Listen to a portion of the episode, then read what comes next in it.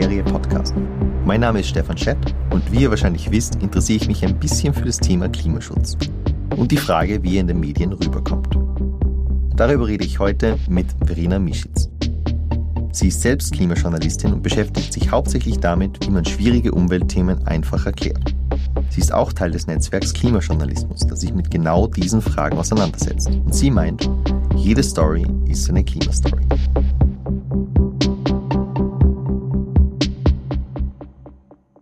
Verena, schön, dass du da bist. Danke für die Einladung. Ich habe dich eingeladen, weil in letzter Zeit ich viel darüber nachdenke, wie man Klimawandeldiskurse besser führen kann. Mir kommt vor, wir sind da sehr gefangen in gewisse Denkmuster. Es, es geht irgendwie nichts weiter. Jeder hat seine festgefahrene Meinung. Und du machst ja quasi das beruflich. Also will ich so ein bisschen dein Brain picken, was sowas angeht. Davor magst du dich vielleicht kurz vorstellen, weil ich kenne dich vom Standard. Ich glaube, viele kennen dich vom Standard äh, Videoteam vor allem. Wie, was machst du jetzt? Du bist ja seit einiger Zeit nicht mehr dort. Genau, ich war Videojournalistin und Moderatorin beim Standard, habe dort das Videoteam quasi mit aufgebaut und bin jetzt als freie Journalistin, also als freie Wissenschaftsjournalistin und als Moderatorin unterwegs und mache zwischendurch auch Workshops zu Medienbildung und Demokratiebildung. Und du hast auch einen TED-Talk, den ich in der Vorbereitung auf dieses Gespräch äh, gesehen habe. Du sagst da, jede Story ist eine Klimastory. Ich finde, das ist eigentlich ein guter Einstieg in das, was du so machst. Warum ist jede Geschichte eine Klimageschichte? Ja, weil die Klimakrise in jedem einzelnen Thema mit drinsteckt. Das ist kein Thema wie jedes andere, das mit anderen Themen konkurriert, sondern quasi eine Dimension jedes Themas. Also wie wir uns kleiden, wie wir uns ernähren, wie wir zur Arbeit fahren, all das hat mit dem Klima zu tun und deshalb sollte es auch in jeder Geschichte mitgedacht werden. Und ist es deine Erfahrung, dass das so ist im Journalismus? Also muss ich jetzt nicht nur über die Zeit beim Standard reden oder so, aber mir kommt vor, das ist eine relativ neue Meinung in der Medienbranche. Das wäre das Ziel, dass die Klimakrise überall mitgedacht wird, aber das ist auf jeden Fall nicht der Fall. Also man muss auch sagen, es hat sich in den letzten Jahren wirklich auch einiges getan. Es gibt grundsätzlich mehr Klimaberichterstattung, mehr Podcasts, eigene Seiten, ähm, eigene Ressorts sogar. Also es gibt Medienhäuser, die eigene Klimateams gegründet haben mit einzelnen Personen, die extra dafür zuständig sind, die Klimakrise mitzudenken. Aber wir sind auf keinen Fall noch nicht da, dass die Klimakrise wirklich in jedem einzelnen Thema ihren Platz findet. Wäre das überhaupt sinnvoll? Also wäre das die Forderung, dass es immer Klimateams gibt, die es mitdenken? Weil so wie ich die Geschichte verstehe, ist es ja, du solltest überall Leute mit Klimabewusstsein drinnen haben und die sitzen dann in die verschiedensten Ressorts und schreiben das immer mit. Aber es gibt, keine Ahnung, vielleicht ein, zwei Leute, die hauptsächlich dafür zuständig sind. Es ist total unterschiedlich und ich glaube, es gibt da auch nicht eine Lösung, die man über alle Medienhäuser stülpen kann. Es ist natürlich notwendig, dass jede Journalistin, jeder Journalist eine Grundbildung hat. Also man braucht ein Basiswissen, um die Grundsätze zu verstehen, was passiert überhaupt und auch damit man die Möglichkeit hat, PolitikerInnen damit zu konfrontieren und Fragen zu stellen und die Klimakrise mitzudenken. Aber natürlich kann nicht jede Person Expertin sein. Das ist auch klar und deshalb ist es auch wichtig, dass es diese ExpertInnen gibt, aber vor allen Dingen auch, dass alle Journalistinnen die Möglichkeit haben, sich weiterzubilden und eben damit sie diese Basis haben an Klimawissen. Also das geht jetzt vielleicht sehr ins Detail. Vielleicht kriegst du eine kurze Antwort hin, vielleicht ist die Frage auch zu groß. Was ist denn dieses Grundwissen? Also was sollte denn jedes äh, Ressort irgendwie wissen? Grundsätzlich ist es wichtig, dass äh, wir verstehen, dass wir mit unserem Handeln, dass unser Handeln Konsequenzen hat. Und der Treibhausgasausstoß des globalen Nordens hat dazu geführt, dass sich die Erde erhitzt und mit diesen Konsequenzen müssen wir jetzt leben. Wir haben aber noch die Möglichkeit, die Erderhitzung auf ein Niveau zu begrenzen, das für alle in gewissen Maßen erträglich ist. Dieses Fenster, in dem wir aber noch handeln können, das schließt sich. Und es ist wahnsinnig dringend und dieser Dringlichkeit müssen wir uns bewusst sein.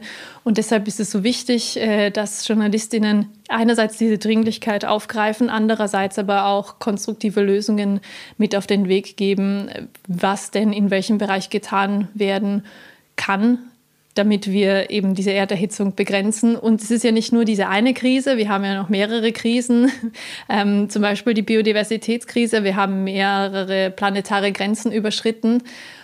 das äh, wäre auch noch wichtig, ähm, das mitzubedenken. Deswegen haben wir auch die Biodiversitätskrise in den Klimakodex äh, des Netzwerk Klimajournalismus aufgenommen. Vielleicht können wir darüber noch ein bisschen Genau, das wäre eigentlich sogar der, die Brücke zu meiner nächsten Frage, mit ein bisschen einer Einleitung, warum ich sie frage, nämlich was ich spannend an, am Netzwerk Klimajournalismus finde, aber auch generell an der ganzen Branche und was sie da tut, auch international, der Guardian berichtet zum Beispiel sehr stark darüber, die britische Zeitung, der Guardian.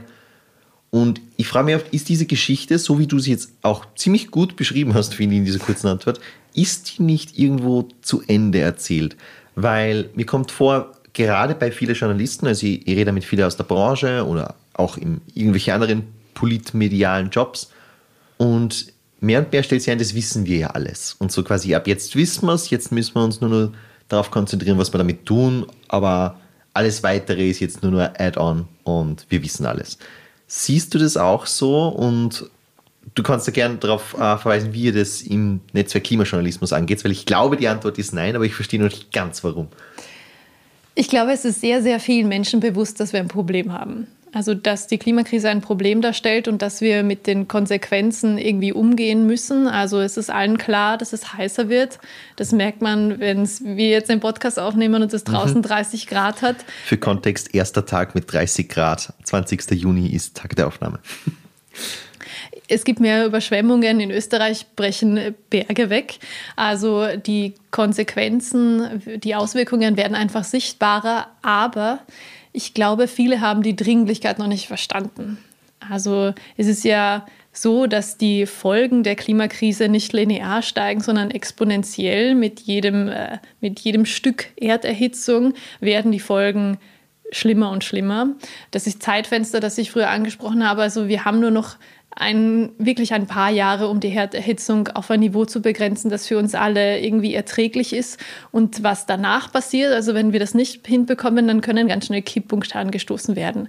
Das ist jetzt nicht so ein Schalter, den man antippt. Man weiß nicht genau, wann das passiert. Es ist ein längerer Prozess, aber die Studien gehen davon aus, dass das schon ab einer Erderhitzung von 1,5 Grad passieren kann.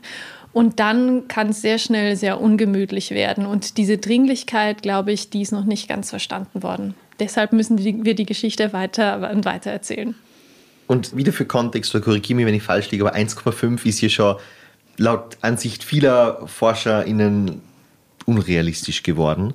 Und ich finde, du hast recht. Trotzdem glaube ich, dass viele sich das quasi als Status quo schon sie daran gewohnt haben, dass das so ist und jetzt diese Geschichte nicht mehr erstens weiter erzählen wollen natürlich und zweitens nicht mehr hören wollen. Äh, hast du dieses Gefühl auch und wenn ja, wie, wie gehst du damit um? Vielleicht muss ich mich da auch selbst an der Nase nehmen, weil immer von 1,5 oder 2 Grad zu reden, ist jetzt nicht, vielleicht nicht unbedingt zielführend, weil man sich wenig darunter vorstellen kann. Also ich glaube, es wird noch wichtiger werden, viel konkreter zu werden und aufzuzeigen, was denn diese 1,5 Grad oder 2 Grad, was das denn tatsächlich bedeutet. Also, dass Extremwetterereignisse zunehmen werden, dass Häuser weggespült werden, dass wir uns ähm, in sehr vielen unterschiedlichen Bereichen ähm, anpassen müssen, soweit es geht, weil irgendwann hat die Anpassung auch ein Ende. Aber ich glaube, es wird wichtiger werden, auch diese Transformation, die in unterschiedlichen Bereichen notwendig sein wird, damit die Erderhitzung auf ein Niveau begrenzt wird, ähm, das erträglich ist, diese Transformation ähm, müssen wir auch ansprechen.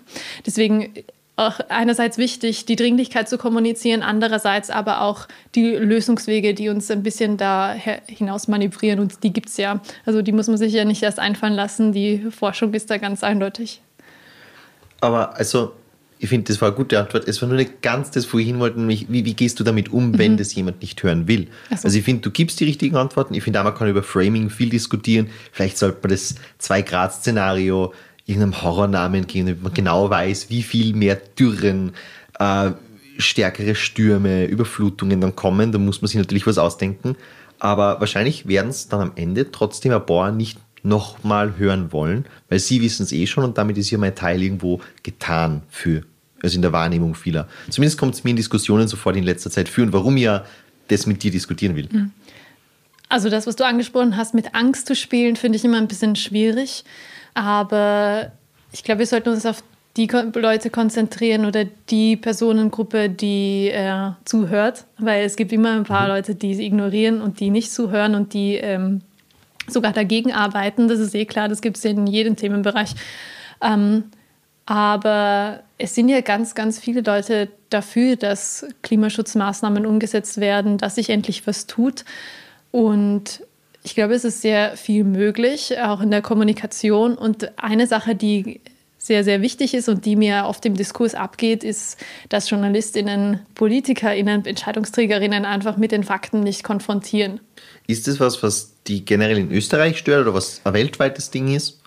Also ich hätte die Kritik eigentlich so sehr selten formuliert gehört, viele beschweren sich ja eher, dass zu viel darüber geredet wird, dass es schon in die Richtung Panikmache geht, jetzt um wieder das mit Angstspielen aufzugreifen. Das ist interessant, dass du das sagst, weil es gibt Umfragen, die in Österreich immer zu einem ähnlichen Ergebnis kommen in den letzten Jahren. Eine ist zum Beispiel vom Gallup-Institut und die zeigt, dass ähm, etwa 70 Prozent der befragten Personen interessieren sich für eine Umwelt- und Klimaberichterstattung, aber weniger als 50 Prozent fühlen sich ausreichend informiert. Das heißt, es gibt sogar eine Lücke zwischen dem, was die Leute wollen und dem, worüber berichtet wird.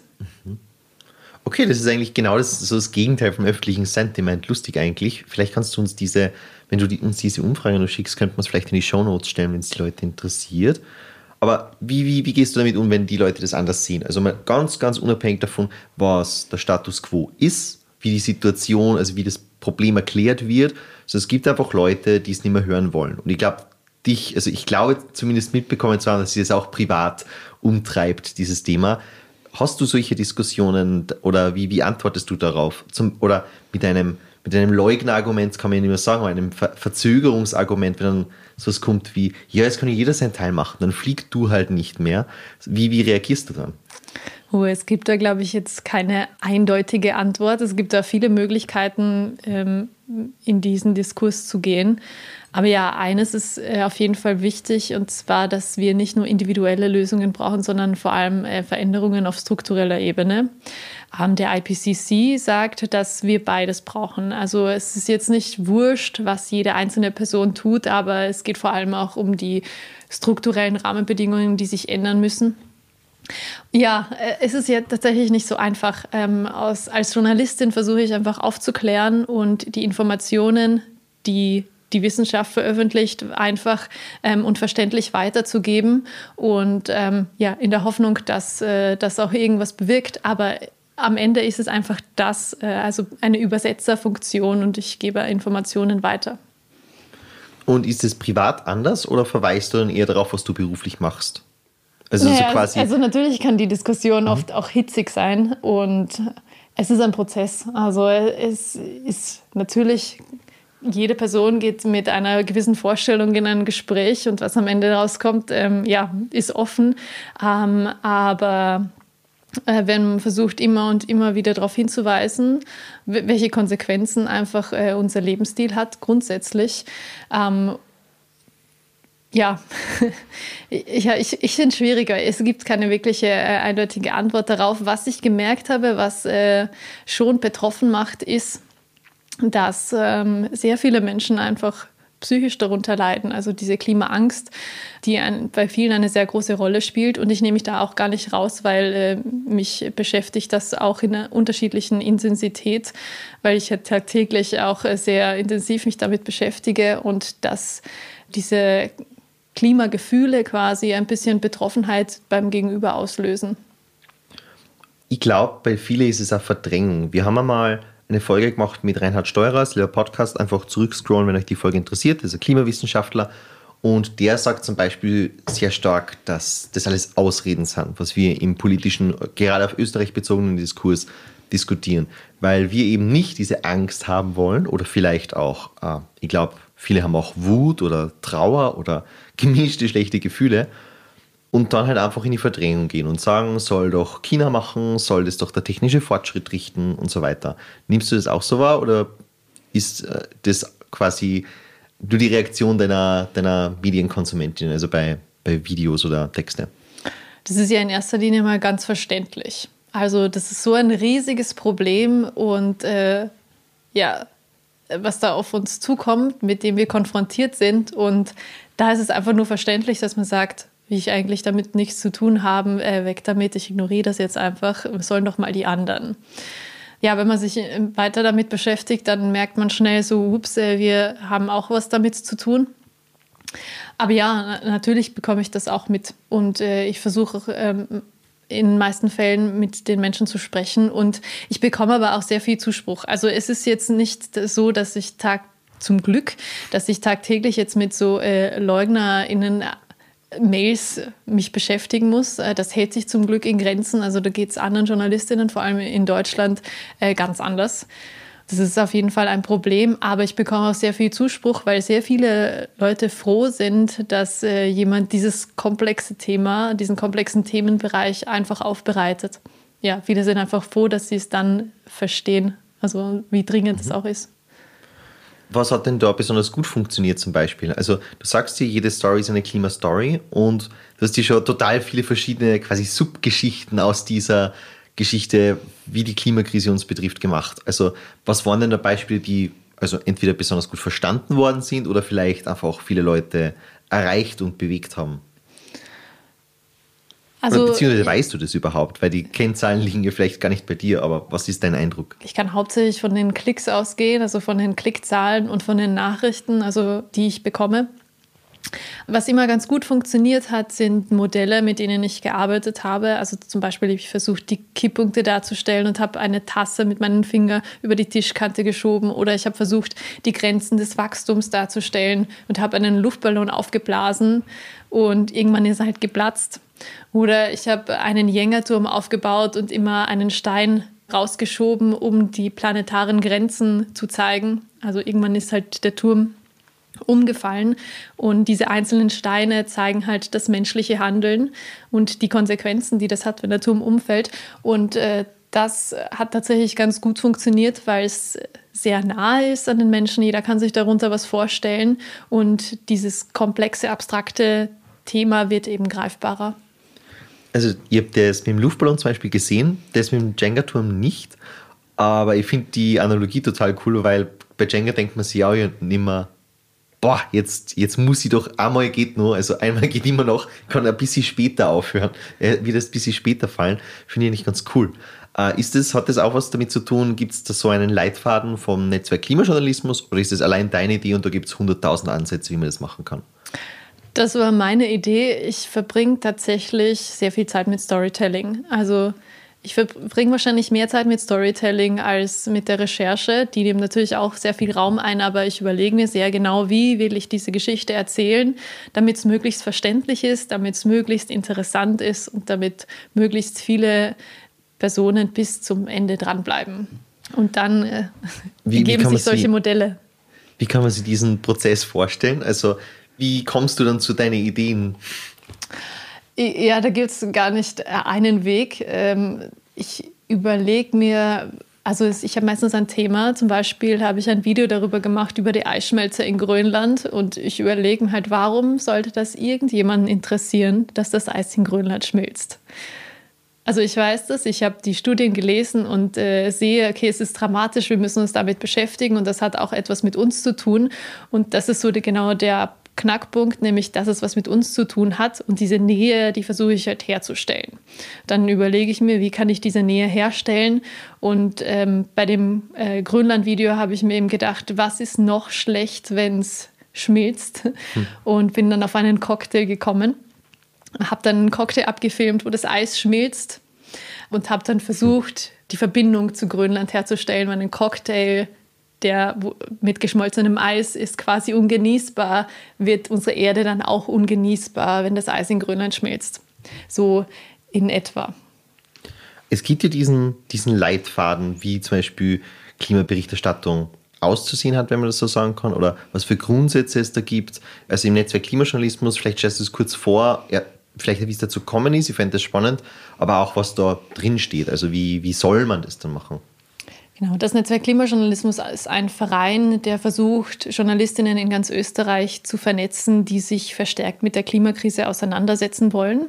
Und wir veranstalten immer wieder Workshops und Stammtische und Pressbriefings. Und im Gespräch mit anderen Journalisten sind wir eben ähm, draufgekommen oder haben bemerkt, dass es einfach in erster Linie viel zu wenig Klimaberichterstattung gibt und dass sich etwas ändern muss in der Branche. Und äh, sind dann eben auf den Klimakodex gekommen, also auf die Idee des Klimakodex. Das ist ein Leitfaden für eine angemessenere Klimaberichterstattung in Österreich. Das ist jetzt nicht die Zauberformel, wie äh, Klimaberichterstattung aussehen soll, aber es ist auf jeden Fall eine Hilfestellung.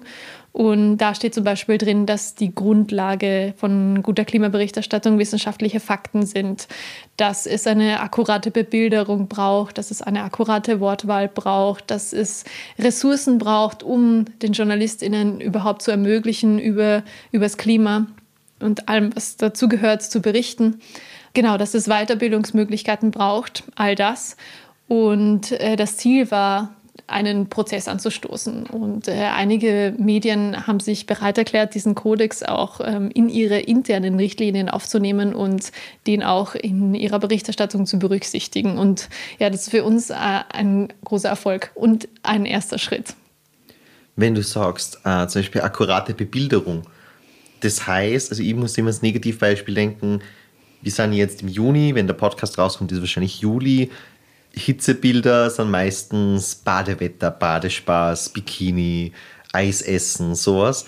Wie, wie bebildert man es wirklich oder wie, wie machst du das? Genau, das ist so ein ähm, sehr bekanntes Negativbeispiel. 40 Grad sind kein Hitzespaß, mhm. äh, kein Badespaß. Mittlerweile ist uns das äh, klar, weil wir das am eigenen Leib zu spüren bekommen. In Indien ist gerade eine äh, Hitzewelle mit über 40 Grad. Also und bei solchen Temperaturen sterben Menschen. Und ähm, ist es natürlich nicht so einfach. Ich verstehe das, weil die Datenbanken äh, die, die Bilddatenbanken, die geben äh, das oft einfach nicht her, um das realistisch zu bebildern aber Leute, die äh, Schatten suchen oder auch in der Tierwelt gibt es ja einige Beispiele. Zum Beispiel sind in Asien im letzten Jahr Vögel vom Himmel gefallen vor Erschöpfung. Also äh, versuchen einfach möglichst nah an der Realität zu sein. Wobei das dann hier wieder ein bisschen den Vorwurf anfacht, dass das ein bisschen, also Angstmache eigentlich wieder ist, oder? Also wenn ich ausgetrocknete Seen oder es ist ein Bild, das ich ganz oft sehe, weil es einfach gerade Österreich betrifft natürlich ja.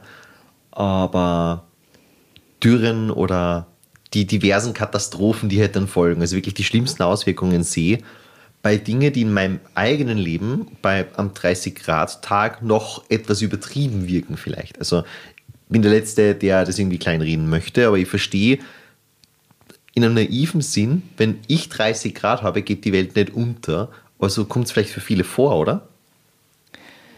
Es ist auf jeden Fall für ältere Personen und auch für Kinder ein riesiges Problem. Diese Personen sind einfach stärker von Hitze betroffen und Du wohnst vielleicht äh, in einer Wohnung, äh, die gekühlt ist oder äh, verbringst einen Tag im Büro mit einer Klimaanlage. Aber es gibt auch in Wien zum Beispiel gibt's Orte, die einfach stärkerer Hitze ausgesetzt sind, Wohnungen, die nicht runterkühlen. Und dann kann es schnell zur Gefahr werden. Also mehrere Tage über 30 Grad, äh, da leiden sehr, sehr viele darunter. Und es sind ich habe jetzt nicht die genaue Zahl im Kopf, aber mehrere tausend, mehrere zehntausend Menschen einfach im letzten Jahr in Europa an Hitze gestorben. Also Hitze mhm. ist keine Todesursache, aber Hitze führt dann zu Kreislaufproblemen, die in weiterer Folge zum Tod führen können. Also ich wollte das jetzt gar nicht kleinreden. Das, ich versuche nur die Gegenposition einzunehmen, um einfach ja. rauszufinden, wie du zum Beispiel da kontern würdest. Wie, wie siehst du das Politische dahinter? Weil ich, ich frage mich auch, wie Klimajournalismus aussehen sollte, wenn er lösungsorientiert ist. Und das ist natürlich einerseits, jeder kann seinen Teil machen, Problembewusstsein ist wichtig und wir dürfen nicht die Hoffnung verlieren. Aber andererseits gibt es, und das sage ich natürlich von einem Clubmedium, das, das sagt sich dann leichter, aber es gibt so etwas wie eine politische Verantwortung für gewisse Themen.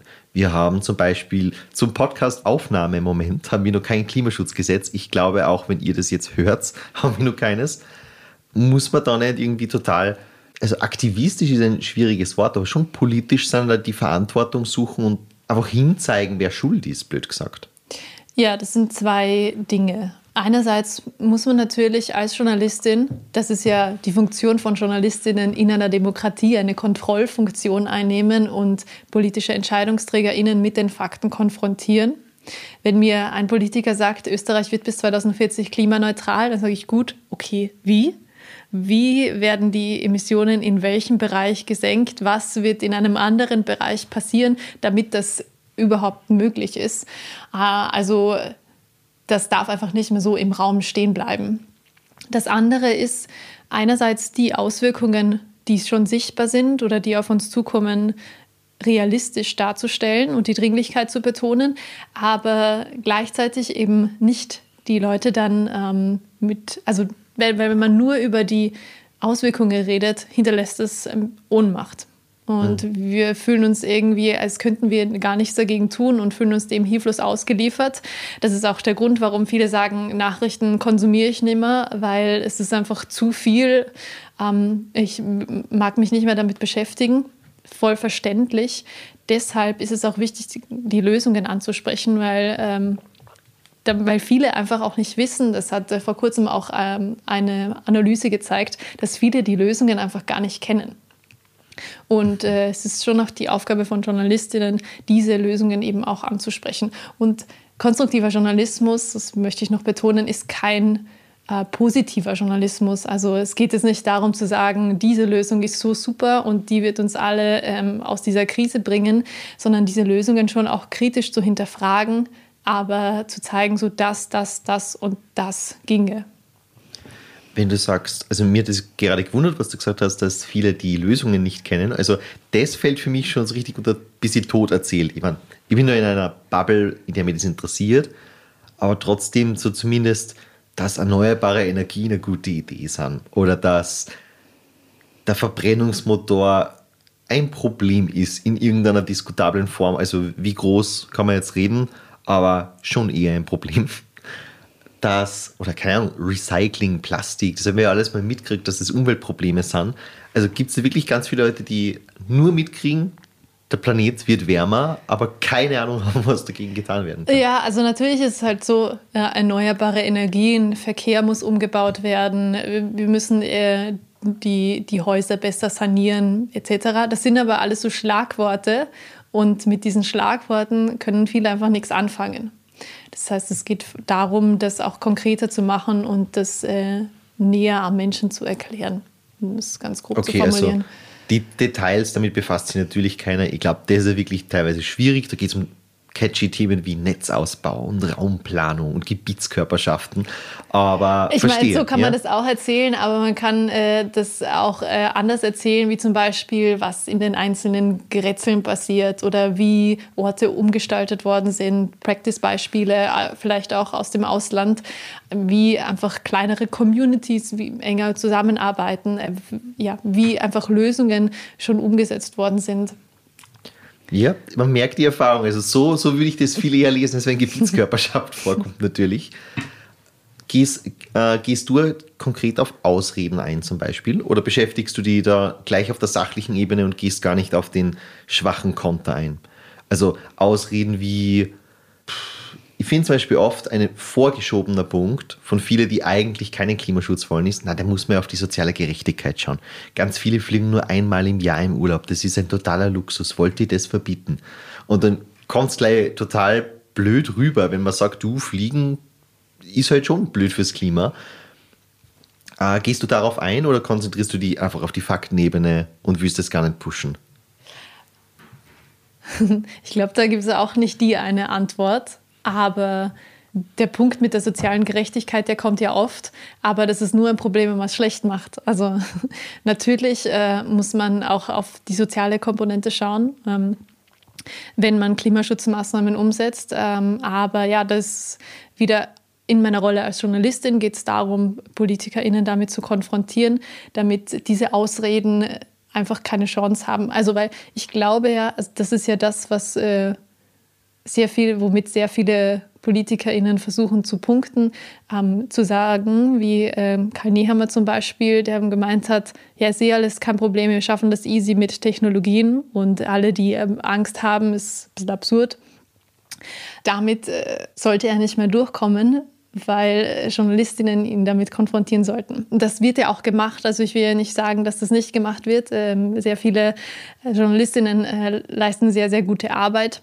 Aber wenn man versucht, diesen Diskurs ein bisschen aufzubrechen, ähm, wie es ja gerade ein bisschen stärker passiert, dann ähm, haben vielleicht ganz grundsätzlich diese Ausreden weniger Chancen. Ich merke so ein bisschen, dass sich unser Ansatz da spaltet, weil ich will eigentlich aufs selbe hinaus wie du, aber ich würde da eher auf die Medienkonsumentinnen gehen. Also, dass man sagt, wie schaffen wir es, eine informierte Öffentlichkeit zu haben, die dann bei einer Wahl von Politikern einfordert, echte Lösungen zu liefern, statt Bekenntnis zum Autoland, ohne was das eigentlich heißen soll und ohne Lösung für die Klimakrise.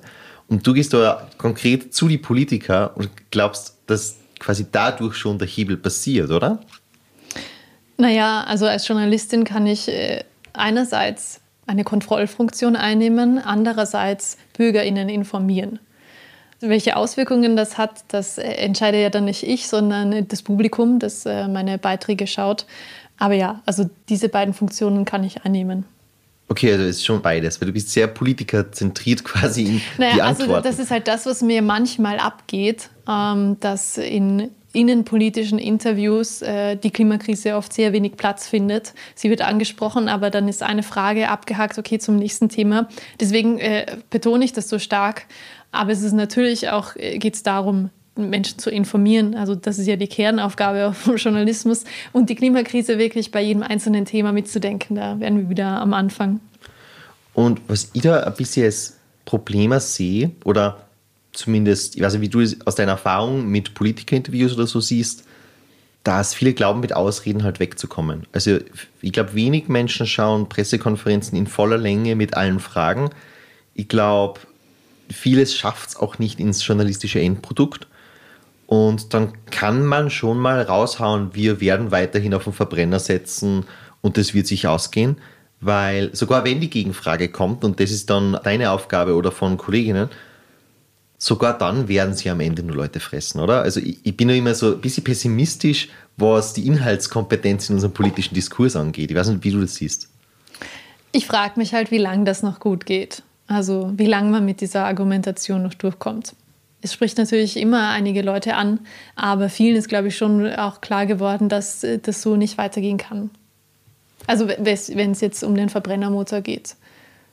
Aber auch ganz allgemein, also vielleicht nicht einmal nur auf Klimafragen bezogen, ich weiß, das jetzt das ist, wo du es wahrnehmen kannst am stärksten, aber die Leute interessieren sich einfach sehr wenig für politische Inhalte, kommt mir vor. Also ich glaube, dass sehr viele, die zum Beispiel deine Videos oder generell eine Form von Klimajournalismus konsumieren, schon das Problem checken und sich schon dafür interessieren, aber dann bei einer Wahl, wo es natürlich nicht nur um Klima geht, sondern auch um, keine Ahnung, irgendwelche identitätspolitischen Geschichten oder was auch immer, irgendwelche Ablenkungsmanöver, Korruption, wie auch immer, dass das dann einfach relativ untergeht und wir nicht Inhalte belohnen. Also, ich würde jetzt nicht zu einer politischen Aussage zwingen, die du nicht machen möchtest, aber ich weiß nicht, ob du das so siehst oder überhaupt das Problem siehst. Ja, da sind wir beim Demokratiebewusstsein, oder? In Österreich. Und da, da, wissen wir eh, dass das ein Problem ist, dass viele Menschen ihre Stimme nicht kennen ähm, und es sehr vielen Menschen auch nicht bewusst ist, dass sie sehr viel mitentscheiden können und dass Demokratie aus mehr besteht als aus Wahlen. Aber ja, also das ist ähm, etwas, was nicht nur die Klimakrise betrifft. Ein weiterer Teil zu diesem äh, Netzwerk Klimajournalismus, der mich interessieren würde, sind KlimajournalistInnen jünger als andere? Oder vielleicht auch das Publikum wäre interessant, aber du warst natürlich von innen. Interessiert das auch Ältere in der Branche? Ja, das würde ich schon sagen. Aber es gibt natürlich sehr viel jüngere Menschen, die sich äh, mit dem Thema auseinandersetzen ähm, und auch in Redaktionen verstärkt versuchen, das, äh, die Klimakrise anzubringen und zu behandeln. Aber nicht nur. Okay, also es ist kleine Ehrenrettung, ja. Aber mir, mir kommt vor, dass es schon das Klischee stimmt, dass es Jüngere hauptsächlich interessiert, aber eh umso besser, dass es quasi nicht nur junge JournalistInnen interessiert. Und quasi Folgefrage dazu, wenn du die ganze Zeit damit konfrontiert bist, also du liest ja permanent Studienartikel, die wahrscheinlich alle nicht in so die optimistische Richtung gehen gerade. Also wenn man sich einfach anschaut, dass wir die Klimaziele verpassen, bedeutet das, dass auch dein Leben irgendwann schlechter dadurch wird. Wie geht's dir damit? Also ganz, ganz banale Frage, die eigentlich ein Einstieg sein könnte. Bist du wütend? Bist du, also wird man da zynisch? Stumpft man ab? Ich finde diese Frage sehr schwer zu beantworten, weil ich, ähm, weil es ist nicht immer gleich. Also natürlich macht es mich manchmal mehr betroffen äh, und ich frage mich, äh, wie wir das irgendwie hinkriegen werden in einer Welt, die wirklich unangenehm wird und wir sind im globalen Norden eh noch ganz gut dabei. Was mich am meisten stört, ist diese Ignoranz. Also damit komme ich oft sehr schwer zurecht und ich bin sehr froh, als Journalistin arbeiten zu dürfen und Informationen, die ich aus den Studien lerne, weiterzugeben. Das hilft und es hilft auch der Austausch mit anderen Journalistinnen, weil ich weiß, ich bin nicht die Einzige, die versteht, dass wir vor einer existenziellen oder in einer existenziellen Krise befinden. Genau der Austausch, der hilft auf jeden Fall. Das heißt, weil du für dich selbst in Anspruch nimmst, Teil der Lösung zu sein, ist es irgendwie auch so ein guter Mechanismus, um mit der ganzen Wirklichkeit umzugehen. Genau, also ich wüsste nicht, also es wird mir sehr, sehr viel schlechter gehen, wenn ich äh, nicht das Gefühl hätte, ich könnte etwas bewirken. Und in meiner Rolle als Journalistin ähm, bin ich natürlich nicht aktivistisch tätig, sondern versuche einfach Informationen weiterzugeben. Aber ja, das allein ähm, gibt mir sehr viel. Und speaking of which, uh, Impact machen, eigentlich ist diese persönliche, diese persönliche Frage mein geplanter Schluss gewesen, aber gibt es irgendwas, was du unbedingt loswerden möchtest zum Thema Klimajournalismus oder Klimakrise auch ganz speziell? Und sonst sag, wo man da folgen kann. Na, also ich freue mich, wenn JournalistInnen erkennen, dass äh, quasi eigentlich jede Journalistin Klimajournalistin ist und dass äh, es dringend ist und dass die Klimakrise einfach oberste Priorität hat und ähm, hoffe, dass sie bald als Dimension wirklich bei jedem einzelnen Thema ihren Platz findet. Okay, dann enden wir mit einem schönen Appell. Danke fürs Dasein. Danke für die Einladung. Thank you.